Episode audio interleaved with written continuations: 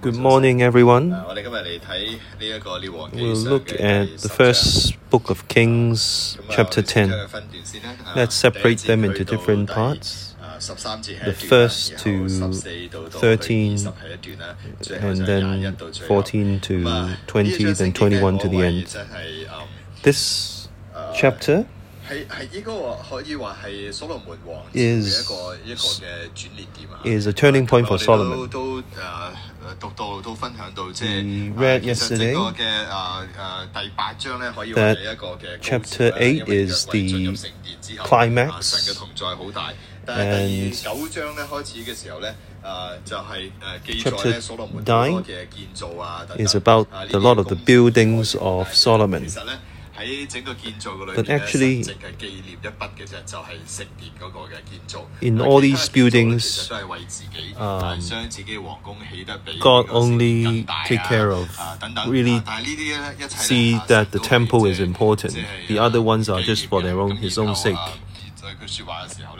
啊在佢说话嘅时候咧，诶佢都冇回应啦。 And 咁然后咧，今日咧 when 我哋 God 就嚟到 talks to him, he 第 didn't 十 respond. 章 So in chapter 我哋 10, 嚟睇第十章。 Let's look at chapter 十章一 10. 开始第一节佢话 Now, when the queen of Sheba heard of the fame of Solomon concerning the name of the Lord, she came to test him with hard questions. She came to Jerusalem with a great uh, retinue with camels that bore spices with much gold and precious stones. And when he, she came to Solomon, she spoke with him about all that was in her heart.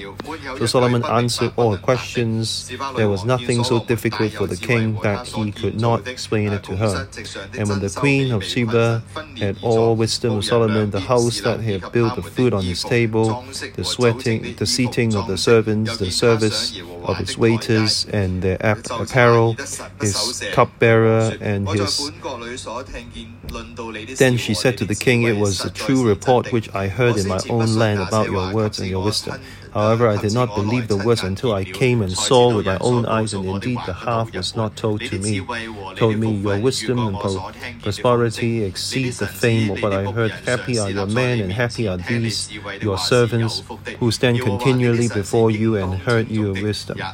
Blessed be the Lord your God who delighted in you, setting you on the throne of Israel. Because the Lord has loved Israel forever, therefore he made you king to do justice and righteousness. So this talks about um, the queen of Sheba to come to Solomon. Why did he come? Did she come? Because uh, the fame of Solomon uh, is well, well widely known. Sheba wants to see if Solomon is really like that. Uh, but the rumor said, what did Sheba heard? Because uh, Sheba heard that the fame of Solomon concerning the name of the Lord. This uh, myth has uh, God. God plays a role in this as well.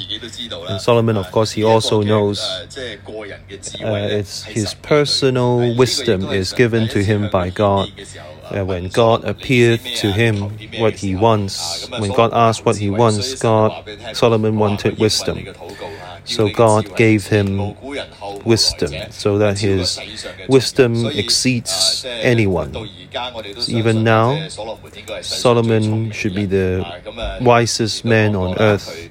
And we always already said in the um, went to the nature went to nature and uh, talked about birds and trees.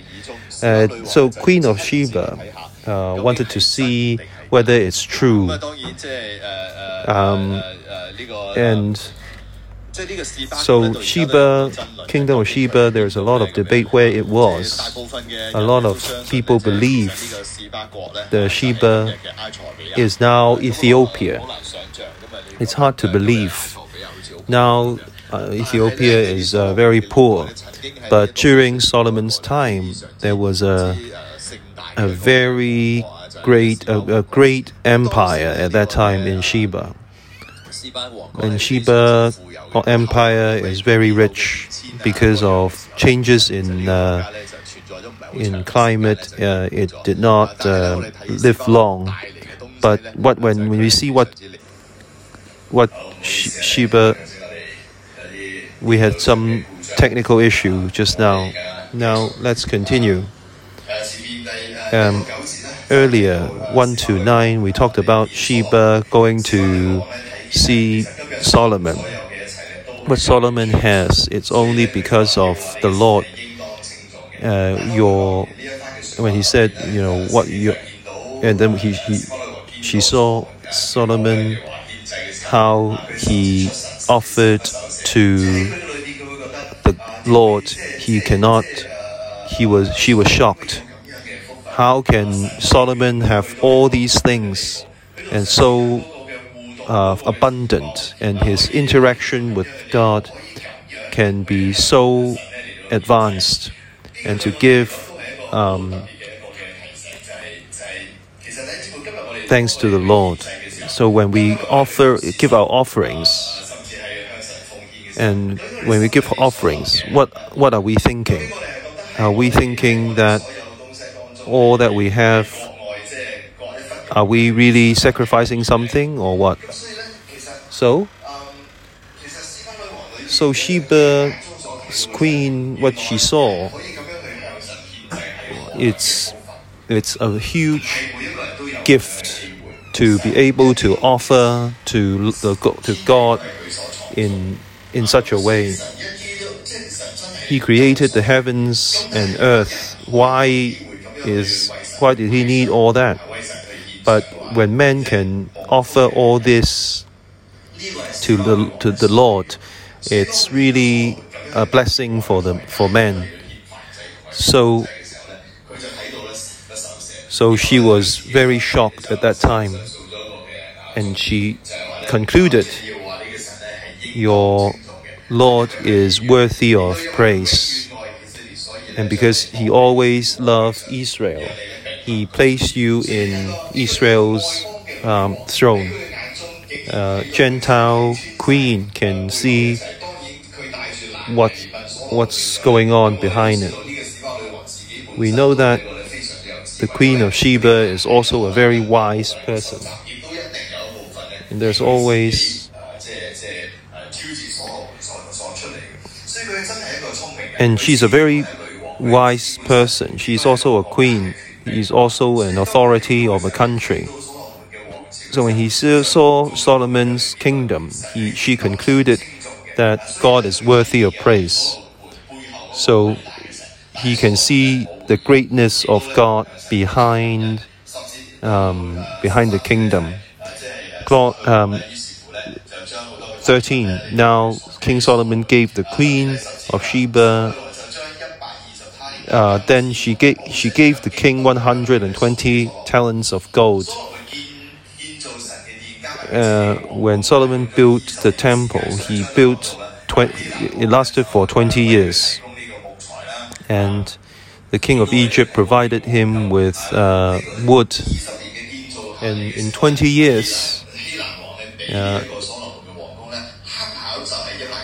it's it's 120 years, but Sheba Queen it's already 120 talents of gold. Yes.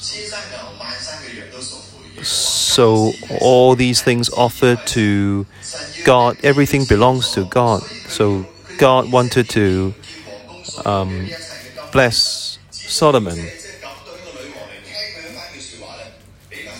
So, have we tried this before? Have we experienced it before? We we offered to God and then immediately we got something back. What God wanted is not our money, but our heart what is filling Solomon's heart.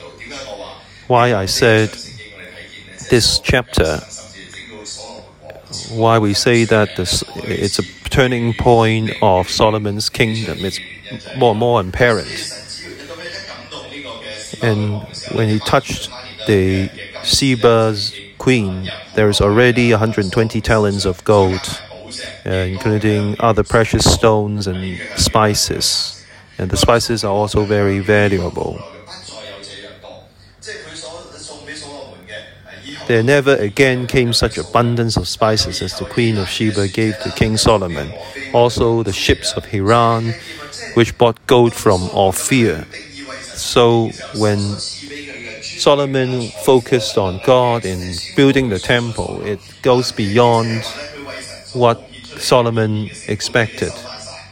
Uh, he has got gotten everything that he has offered in building the temple. It's so abundant that it's many folds. We can see that Sheba uh, gave 120 talents of gold to Solomon. And in the earlier chapter, uh, went to uh, uh, Hiram to bring Ophir, and he's got more gold from Ophir. So altogether, he used 120 talents to build the temple. Just these gold that was received is over 500 talents. So when he offered 100, God gave him 100, uh, 500. So it's 400 talents of gold in different in as the difference. So you can see how generous God was to Solomon. So when we can um, uh, offer to God and help God to build the temple, we are very blessed. And Sheba realized this. And when uh, Hiram's um, uh, ship came back, there was a lot of um, uh, gold, myrrh, and used the wood to um, build um, many different rooms in the temple.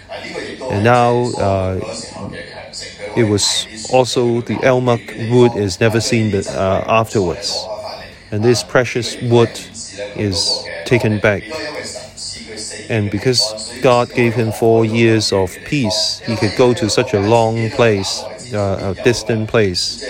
Because if a country is in civil war, how can he take the ship to such a far away place? Then Sheba, what offered, um, requested Solomon gave him. So the queen uh, then left with her servants. So let's talk something about something else today.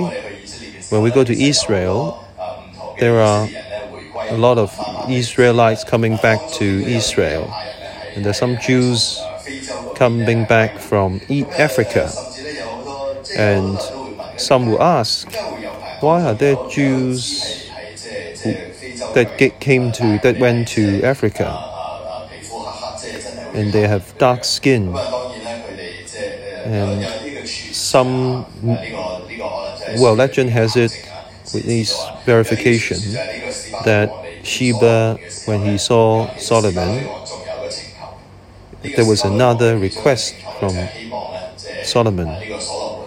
He hoped that Solomon can give her a child.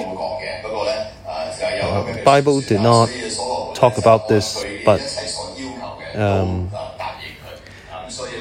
uh, Solomon has responded to her and satisfied her request. So there's a myth that uh, Israelites believe. So that there's there's some. So uh, verse twenty.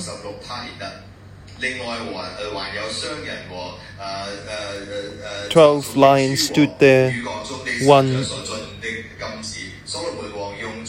of each of the six steps. Nothing like this had been made by any other kingdom. All King Solomon King's vessels were gold.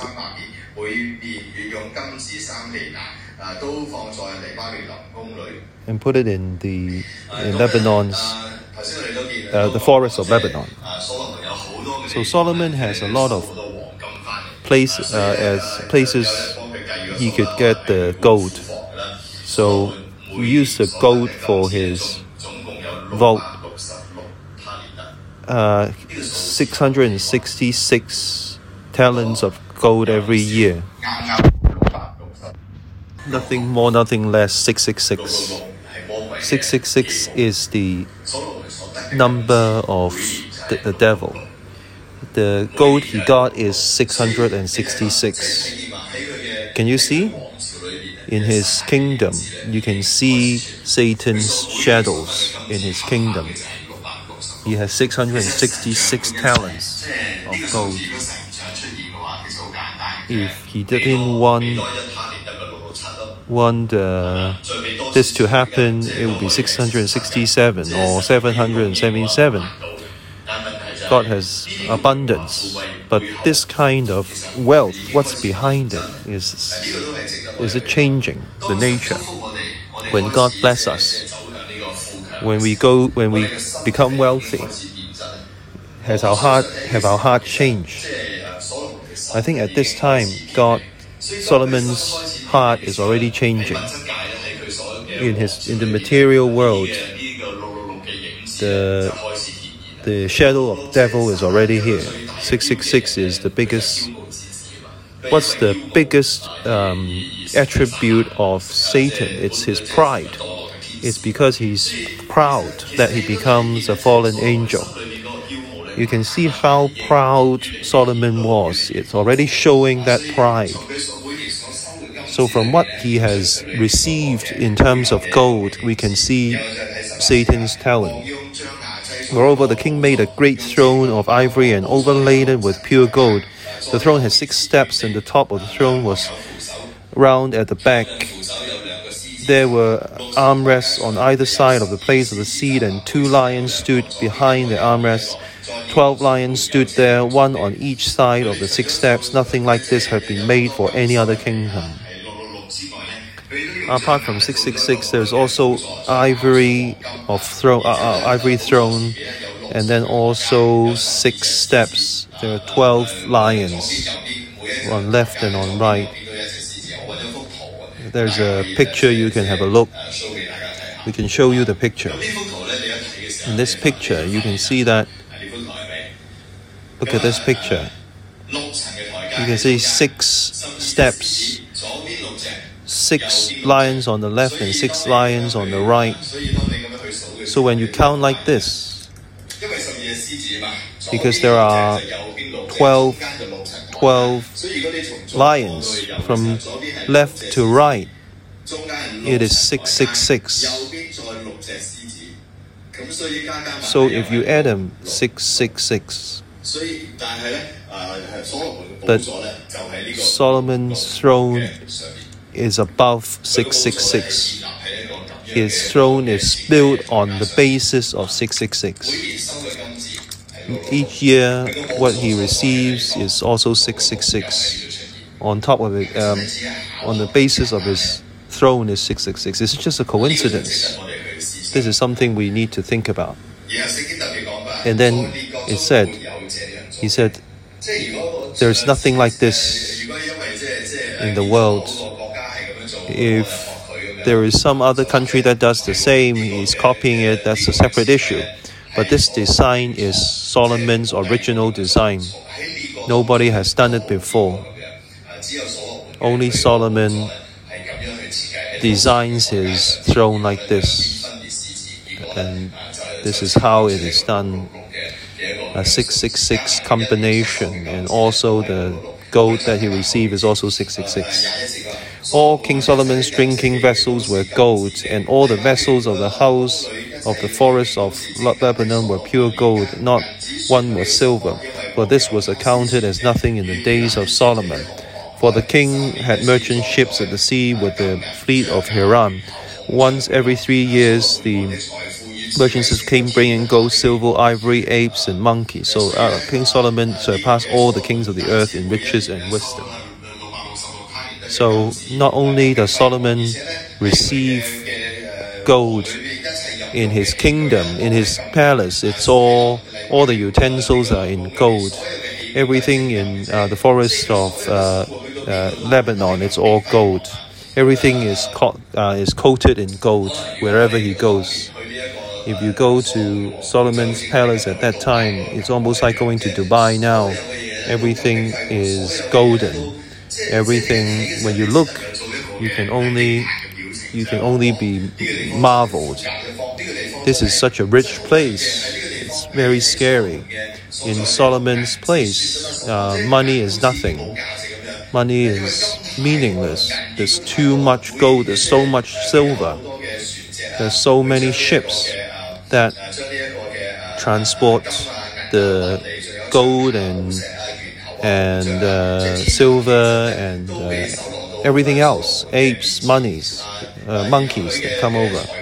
His uh, wisdom and money surpass anyone. Actually, there's a there's a treasure of Solomon, but that's only a legend. Bible did not talk about it. Now all the earth sought the presence of Solomon to hear his wisdom which God had put in his heart. Each man brought his present article of silver and gold, garments, armor, spices, horses, mules, at a set rate year by year. Everyone everyone in the world, every king in the world went to see Solomon. It's actually God who gave him wisdom. Yeah, so all the kings in the world came to see him with all the gifts, bearing all the gifts. But something we need to think about. Let's look at verse 26. And Solomon gathered chariots and horsemen. He had 1,400 chariots and 12,000 horsemen, whom they stationed in the chariot cities and with the king of Jerusalem. The king made silver as common in Jerusalem as stones, and he made cedar trees as abundant as the sycamores, which are in the lowlands. It says in verse 24 that all kings in the world came to see Solomon from Cedar, from Seba, and other kings. He, he, they wanted to listen to God's wisdom, the wisdom that God gave Solomon. They all know that everything that was given to Solomon came from the Lord. What is so special about Solomon, such that God has given him so much blessings? But in verse 26, it says Solomon gathered chariots and horsemen. The king made silver as common in Jerusalem as stones. And when it comes to Solomon's time, Solomon beg- begins to, to build things for himself. When people came, they want to see the glory of God. But I don't know if you understand, or you understand. It's like a competition. When everybody comes, they want to see the glory of God in a competition. But Solomon is trying to compete with God. He wanted people to look at his glory. He showed a lot of things to honor himself. So when Seba came, he said, God should be praised. He did not respond. There are 666 talents of gold. There's 666 steps. Uh, has a code of 666 on his throne. So you can see he wanted to glorify himself. Everybody wants to see the glory of God. He just put everything out so that people can see. This kind of method is very satanic because Satan wanted to, to be glorified. The king's king. Solomon one actually needs to turn people to God so that the kings will give to God to so the temple should be a prayer prayer place for everybody. So he should have asked all kings to know God. And Solomon's kingdom would would last for a long time. And because all so it's a quick reminder. So what can they other people see in our lives? Can they see our own doing, our our works, or can they see the God behind us?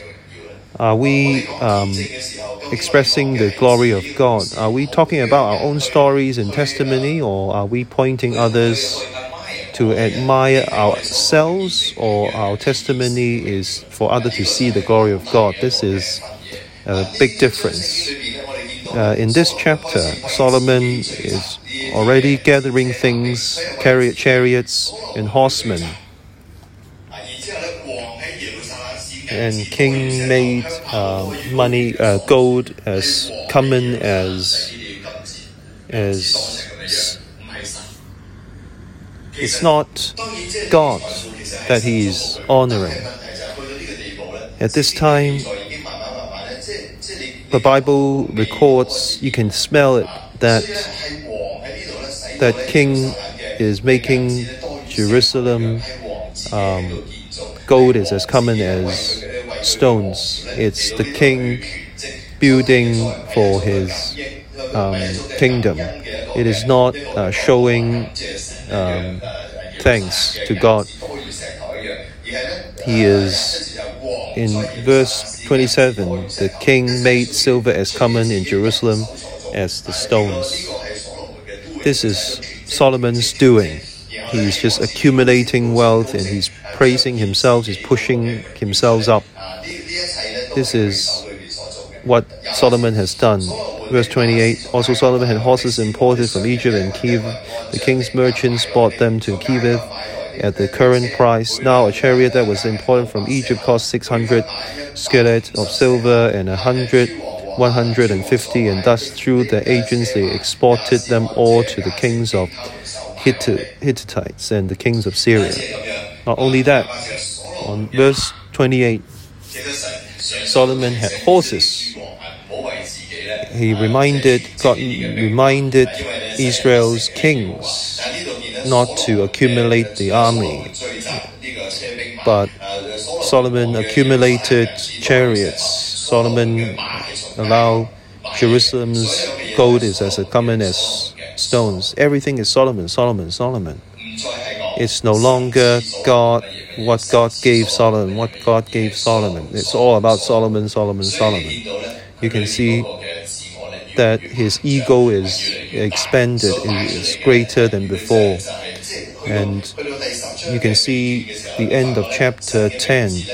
God's name is, uh, is not referred to, almost not referred to at all. It's all about Solomon and what he is expressing is is, is a satanic um, image that of 666 you can see that his kingdom has reached the milestone. It is um, uh, what solomon god in his heart had uh, the, his the importance has lowered. What he's actually looking for is the gold uh, silver and the wealth in his heart, the wealth, or we can say it's not just about wealth, because Solomon has so strong, the wealth is not much, it's not anything. He wants to um, try to you know uh, show off, and when he shows off, he did not give glory to God. He's just uh, showing off his own wisdom. He thinks that his the wisdom belongs to himself. Everything that God has given him, uh, he has privatized it. Uh, brother and sister, do you do we have this image in our lives? Did we use God's gifts as our own? God has given us very nice music talents, when we worship Him, are we giving glory to Him? or are we just enjoying the applause given by the audience? Are we, when we are praising, uh, when we are worshiping, are we thinking that we are actually pop stars? Are we giving glory to God? Solomon was given wisdom, but what he was showing off was his own wisdom, almost like whatever that he given to him by God, he privatized them so he he's he, only then he would he uh, create this uh, um, steps and his throne. So this is uh, this morning devotion, especially uh, in, during these festivals, we need to remember and reflect in our hearts. Do we have this pride? Uh, when we when we serve God, what we are actually uh, expressing is our own works? Is it God's glory or is it our own pride? Let us all think about this and and let us face God. And all these horsemen from just now, the pastor told us what is the meaning from the Bible, what God has asked us In the Pentateuch, uh, God uh, has asked, has already told kings not to add horses, to, should not add horses. Solomon, what did Solomon do? He, in Egypt, he took horses from Egypt. He took chariots from Egypt. God has made it very clear. But Solomon, he's using his own wisdom. He did not follow God.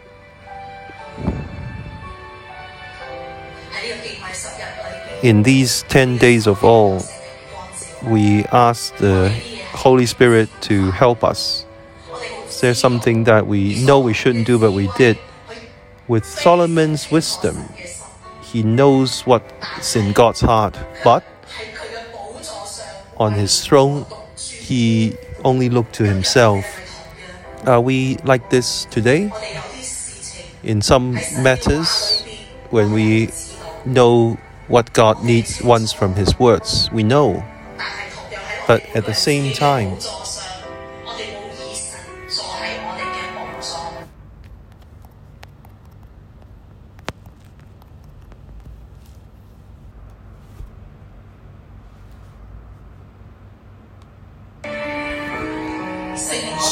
Holy Spirit, we ask you to help us so that we understand this um, day of repentance,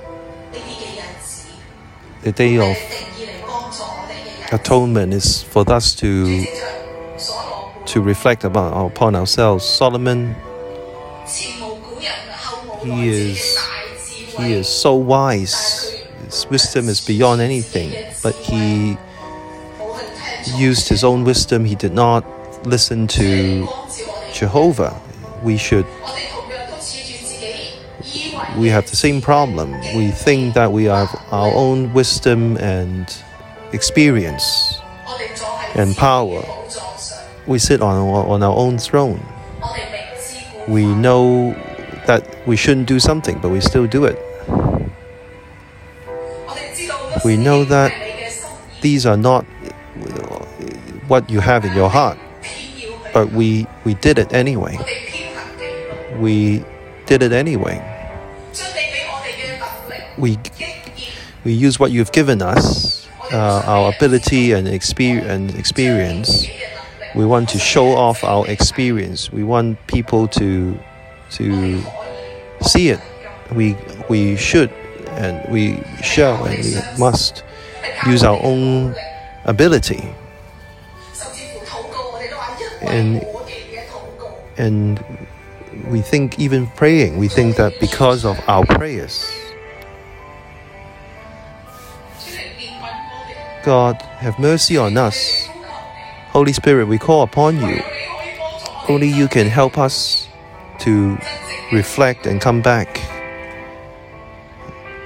and repent. You have chosen Israel so that in all other countries people can see the God of Israel. Today in Solomon's kingdom, through Solomon's wisdom, all were there to, to look at God through Solomon. But Solomon what Solomon gave other people to uh, what what showed other people is himself. The same for everyone like us today. From what we see, what we do we do people see God through us? Do we see Jesus' uh, mercy and uh, salvation, or are people seeing ourselves? We want other people to see our ability.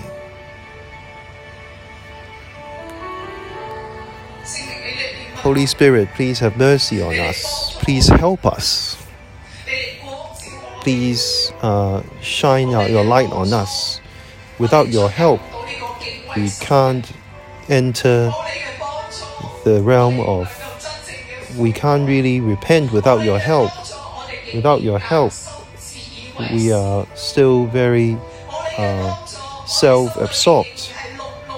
If without your help, it's still 666, it's still our on ourselves. We forget about you.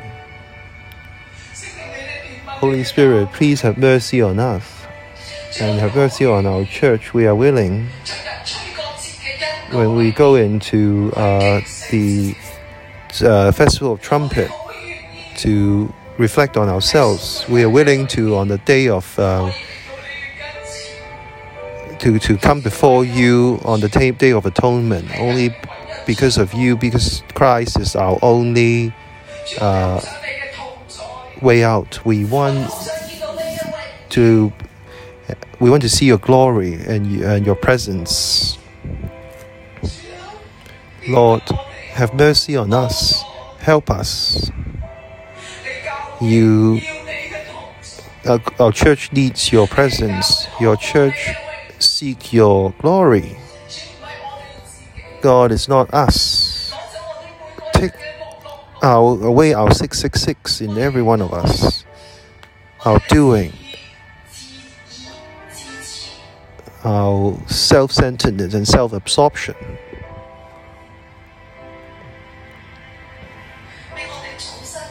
Help us to use our wisdom to, to base our wisdom on your on your truths and words so that our wisdom is ba- based on uh, uh, our abidance by your words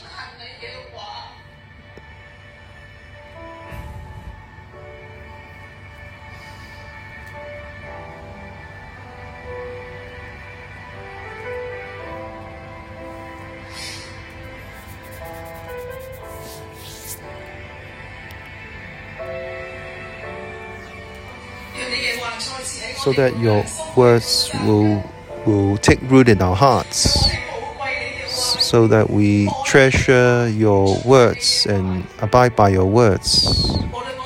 No matter how successful we have we were in the past it cannot replace the compliance of your words. Nothing can compare to abiding by your words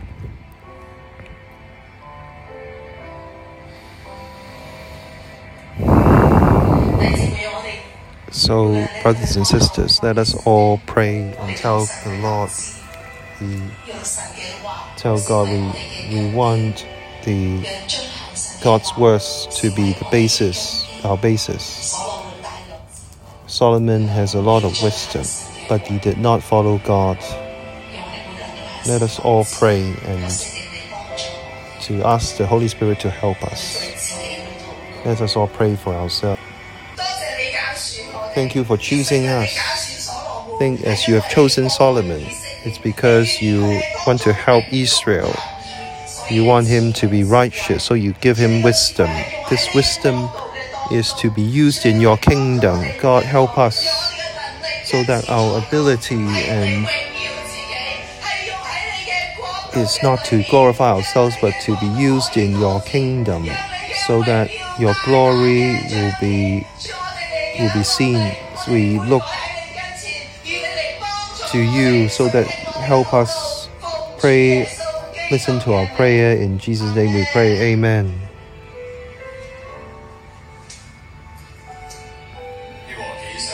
In 1 King chapter 10, verse 1. Now that the queen of Sheba heard of the fame of Solomon concerning the name of the Lord, she came to test him with a hard question. Sheba queen is because she heard about Jehovah's uh, greatness. She went to see Solomon. What can Sheba, queen of Sheba, see? Verse 9 Blessed be the Lord of your God who delighted in you, set, setting you on the throne of Israel, because the Lord has loved Israel forever, therefore he made you king to do justice and righteousness. This is what the Queen of Sheba has seen. But what Solomon, but Solomon did not give thanks and did not respond. When you are not be able to give thanks, uh, 666 will appear. When we lose our thanks to God, everything that is take things for granted, everything that we have is because of our ability, because of our wisdom, because of our doing, because we have all this, then 666 will appear. Brothers and sisters, God has reminded us in our lives what is what are we holding on to? What are we look what's important to us in our lives? How is Thanksgiving in, in our lives? When we look at what what are we looking at? When we are not willing to give thanks, 666 will be among us. Let us all pray. Holy Spirit, please uh, fill us. God, you give us a humble heart. God, let us only look at you so that everything we have today is from your blessings, not because of us. We won't be where we are now. It's because of your care. It's all from you. It's all should be given to you. It's because of your blessings you, you've given to us so that we are fulfilled. God, we want to be before you, come before you, and in, in humility, we give, uh, give us, especially in these 10 days of awe, we need to reflect on ourselves. Do we have pride in ourselves? Is there any pride that is sprouting? Or we, without knowing it, we are all trying to take away your glory? We have forgotten everything that we have today, our fame and everything we have is your gift. It's everything is from you. Do we forget that we should glorify you? Is this word in, in us so the Holy Spirit help us so that in this um, day of the trumpet to uh, come back to you and the warning is already out so that we should be corrected so that we follow you and hold on to God. We thank you in this festival. Uh, you reminded us with your words, so we should all reflect, so that we should all deal with the pride in us. Help us and anoint us and listen to these um, repentance before us. Hear our prayer in Jesus' name. Amen.